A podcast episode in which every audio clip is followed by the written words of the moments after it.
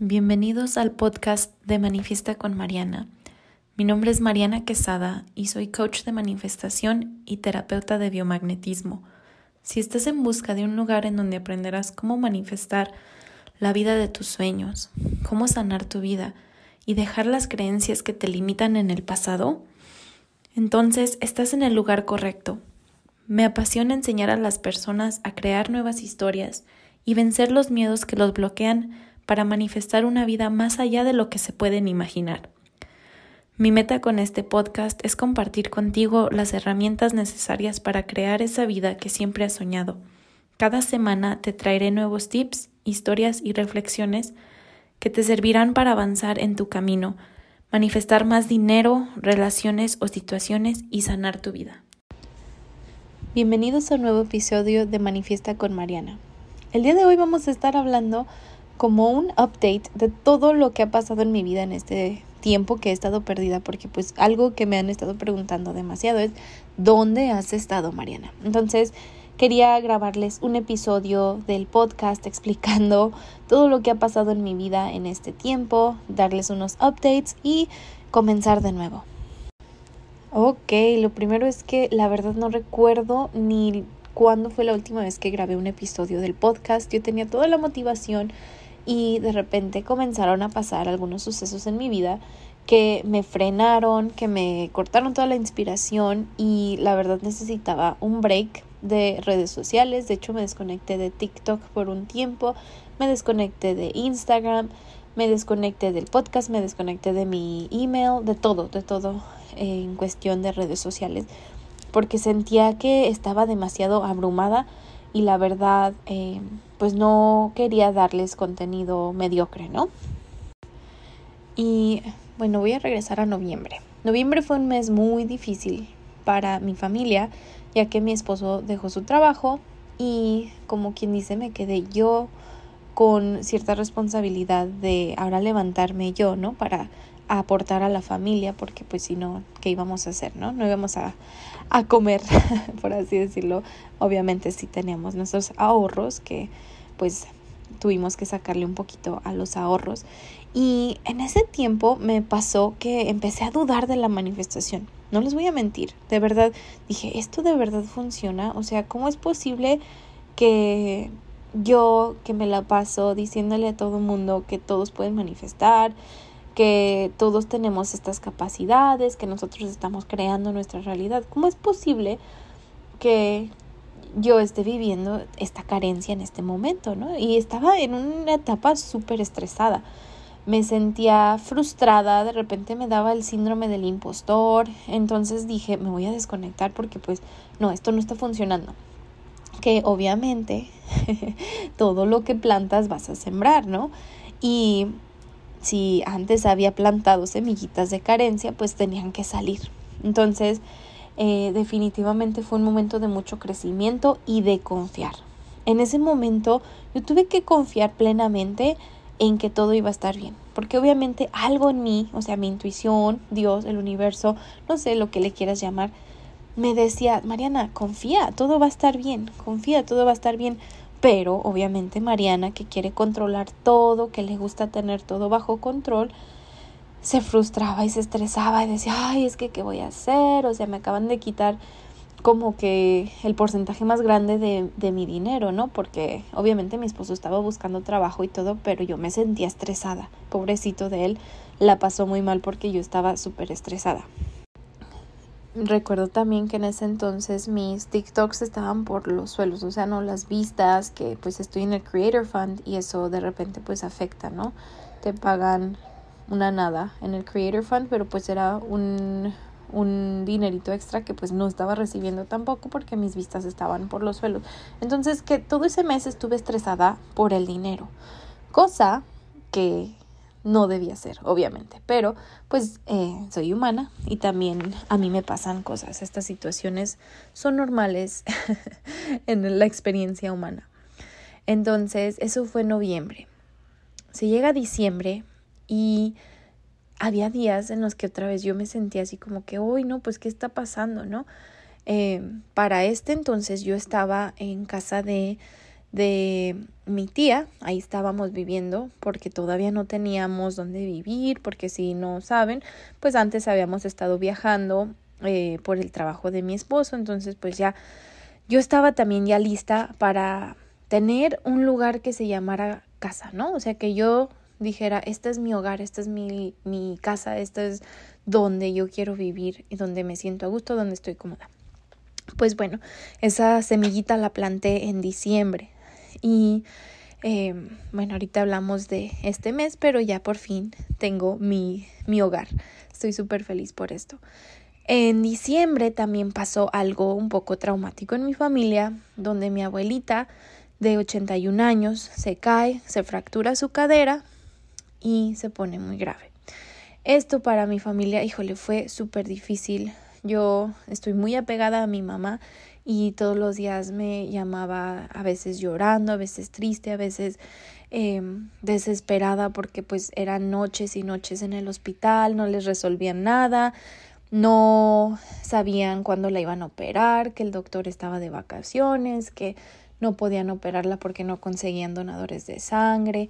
O sea, fue un momento de tanto estrés que la Navidad fue como, híjole, no, uno de los días más X del mundo, que para mí normalmente la Navidad es un, una etapa muy bonita del año y este año totalmente no, o sea, definitivamente fue como que, híjole, no, ya, ya no aguanto más, no, ya quería que se acabara esa pesadilla.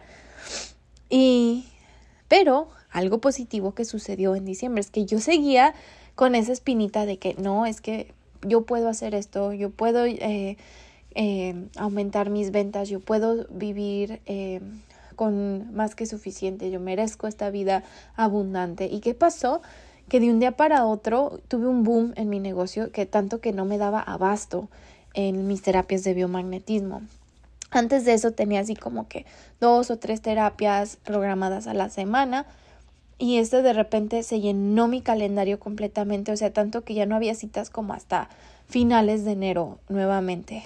Y fue algo maravilloso para mí que dije, wow, o sea, para que veas, Mariana, o sea, fue como que el universo diciéndome, ya ves, Mariana, te estábamos diciendo que confiaras, que todo iba a estar bien en este aspecto. Entonces, un aspecto de mi vida mejoró, pero seguíamos con lo de mi abuelita, con esa tristeza, con esa pesadez de qué iba a pasar, ¿no? Esa incertidumbre, de qué va a pasar, qué va a pasar, por qué no la operan, por qué no hacen nada por ella, los médicos, o sea, todos estábamos frustrados en ese aspecto porque pues no había mucho que podíamos eh, hacer. Entonces, eh, al finales de diciembre, como les digo, yo estaba con mi tía, decidimos que íbamos a ir a México a ver a mi abuelita. Eh, nos fuimos, mi, mi esposo manejó y mi tía nos fuimos mi tía, mi primo, eh, mi esposo y yo, y Mateo, obviamente, para México. Tomamos camino. Yo dije, vamos por una semana o dos, ¿no? Y nos regresamos porque tenía muchas cosas pendientes que hacer acá en Estados Unidos. Entonces, pues tomamos camino para México y las cosas empeoraron. O sea, ya habían operado a mi abuelita de su, de su cadera, pero ella no mejoraba absolutamente nada. O sea, de hecho, cada día estaba peor. A mí me sorprendió y aprendí también muchas lecciones en esta situación porque se veía como su cuerpo poco a poco se iba deteriorando y era difícil, o sea, no se imaginan cómo me dolía ver a una persona que un mes antes acababa de ver súper bien. Ella andaba feliz de ir a México porque ella también vive en Estados, vivía en Estados Unidos y ella tenía tanta ilusión de regresar a, a México a pasar la Navidad, a pasar Año Nuevo con la familia, como siempre lo hacíamos cada año. Y eh, se me hacía difícil de creer que esa señora, ¿no? Que iba con tanta esperanza, con tanta felicidad a México, que ya estaba en cama, ya no podía ni levantarse. Eh, en sus últimos días ella ya no podía hablar, perdió esa, esa habilidad. Eh, porque se complicó, ¿no? Después de la cirugía parece ser que se le fue un coágulo a su cabeza eh, y, y pues ya no, ya no había mucho que hacer por ella. Ella estuvo, híjole, una guerrera, es toda una guerrera mi abuelita, la verdad, eh, le sufrió, sufrió mucho, todo y no nos podía decir que le dolía, no nos podía decir nada porque ya no podía hablar. Y, y pues ella falleció. Falleció a inicios de enero o a mediados, la verdad no recuerdo bien, a mediados, a mediados de enero mi abuelita partió, trascendió de esta de este plano eh, que obviamente pues es parte de nuestra experiencia humana, ¿verdad? Todos tenemos ese contrato de con nuestra alma que pues obviamente ya no nos acordamos, ¿no? Pero antes de llegar a este plano, todos firmamos como un contrato con nuestra alma y decimos, pues vamos a estar aquí hasta cierto día. Y eh, ese momento me tocó vivirlo a mí con mi mamá y con mi tía y, y yo y, y, fue, fue muy difícil. Entonces, pues mi viaje a México se alargó un poquito más de lo planeado. Estuvimos allá más de un mes, eh, que la verdad lo, lo, mm, lo disfruté y no. Aproveché a estar con mi familia que tanto extrañaba, a mi mamá, a mi papá, a mi hermano, Mateo, ama a sus abuelos. Él pasó mucho tiempo con su abuelito, se disfrutaron bastante. Pero en ese momento yo también estaba movilizándome porque como les dije, yo ya quería un hogar. Entonces metimos aplicaciones para departamentos y obviamente nos aceptaron el que yo quería y soy la más feliz porque eh, todo parecía que iba en mi contra con ese depa, porque como les digo, pues mi esposo había dejado de trabajar en noviembre, eh, sí había trabajado en otros lados, pero eh, no era suficiente como que para comprobar lo que habíamos eh, lo que estábamos ganando en ese momento para este, este departamento, ¿no? Ya ven que piden como que comprobantes de todo, de todos tus ingresos, etcétera. Entonces yo lo veía difícil, yo dije, híjole, se me hace que va a ser difícil, pero dije, este es el DEPA. Yo ni siquiera lo había visto. Mi, mi, prima nos ayudó en todo este aspecto porque ella vivía aquí, ella venía a ver los DEPAs, hablaba con eh, las personas encargadas y demás. Ella hizo casi todo por nosotros, ya nosotros solo llenamos la aplicación y listo. Pero eh, yo tenía esa incertidumbre, yo decía, ay, ¿y qué va a pasar? O sea, nuevamente yo no, tratando de controlar todo, ¿qué va a pasar si no me lo aceptan? ¿Qué voy a hacer? ¿Cuál es mi plan B? Y luego algo en mí me decía, ay Mariana, no te preocupes, ya es tuyo, o sea, esto ya es tuyo, no es eh, como que opcional. Entonces, pues ya, empecé a soltar ese control un poco, un poco. Decía, bueno, ¿sabes qué? Pues que pase lo que tenga que pasar, yo voy a confiar. Y empecé a confiar, empecé a confiar. Eh, fue un proceso como de dos o tres semanas y como las tres semanas nos dijeron, ¿saben qué? Bienvenidos a su nuevo hogar. Eh, ay, no fue algo como que, ah, un alivio súper padre. Manifesté el departamento de mis sueños en la ciudad de mis sueños porque siempre había querido yo vivir en Texas, en, en, el estado de Texas, eh, ya fuera en, en, Austin o en Houston, pero eh, me iba más por Austin porque ya conocía Austin y se me hacía una ciudad muy bonita. Entonces, pues lo hice, ¿no? Lo logré, lo manifesté totalmente eh, y ahora estoy súper contenta porque a inicios de febrero nos entregaron el departamento. Eh, mi esposo se encargó de casi toda la mudanza, que en realidad no teníamos muchas cosas más que pues cositas pequeñas, ¿no? Como ropa, cosas de la cocina y así. Pero muebles no, o sea, llegamos en blanco, no teníamos ni cama. Los primeros días nos dormimos en el piso porque fuimos a comprar la cama y y que se tardaban tantos días en llegar. La primera, la cama que vimos al principio, se tardaba como hasta abril para llegar y dije, ah, no, no voy a estar sin cama hasta abril. Entonces eh, le dije, pues dame otra opción. También ahí fue como que una manifestación súper padre, eh, porque dije, yo necesito cama ya, como lo más pronto posible.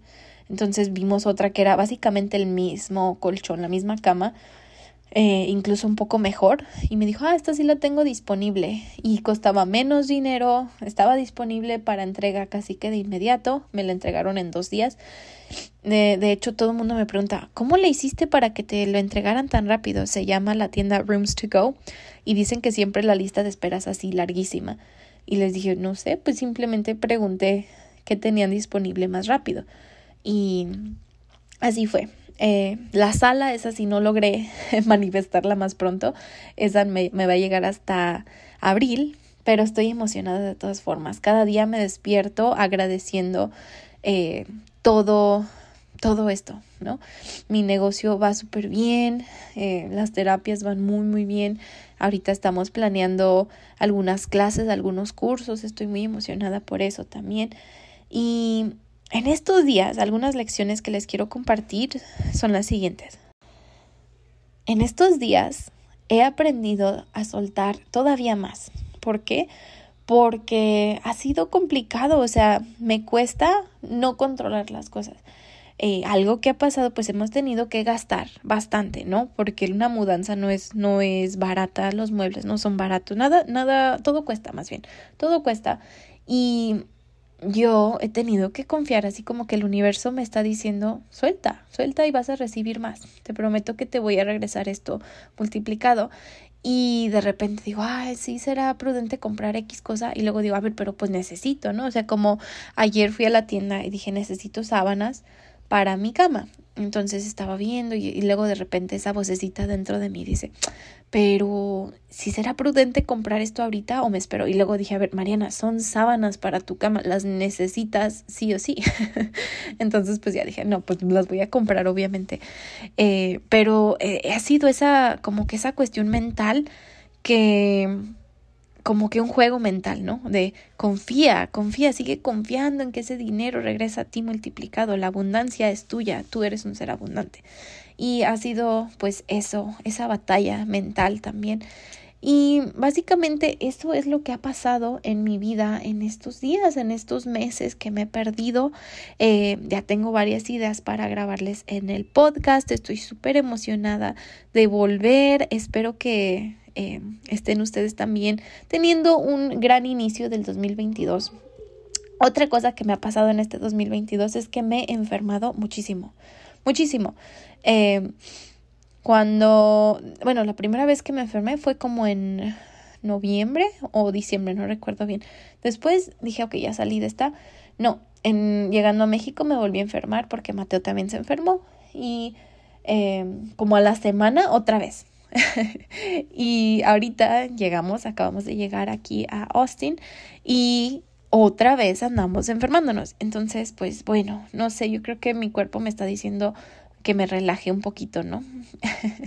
Entonces, eh, hay muchas lecciones que aprender de la vida, pero más que nada, eh, yo he aprendido a vivir en gratitud.